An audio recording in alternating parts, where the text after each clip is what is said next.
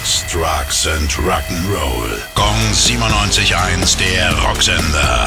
Rock News.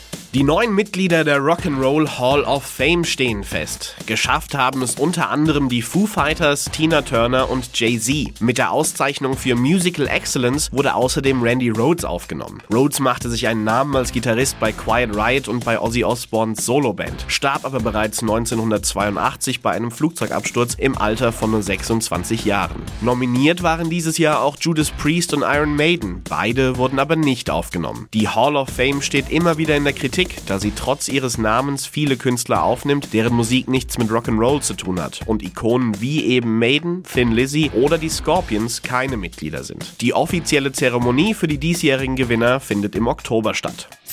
Gong 97.1, der Rocksender. Rock News. Sex, Drugs and Rock'n'Roll.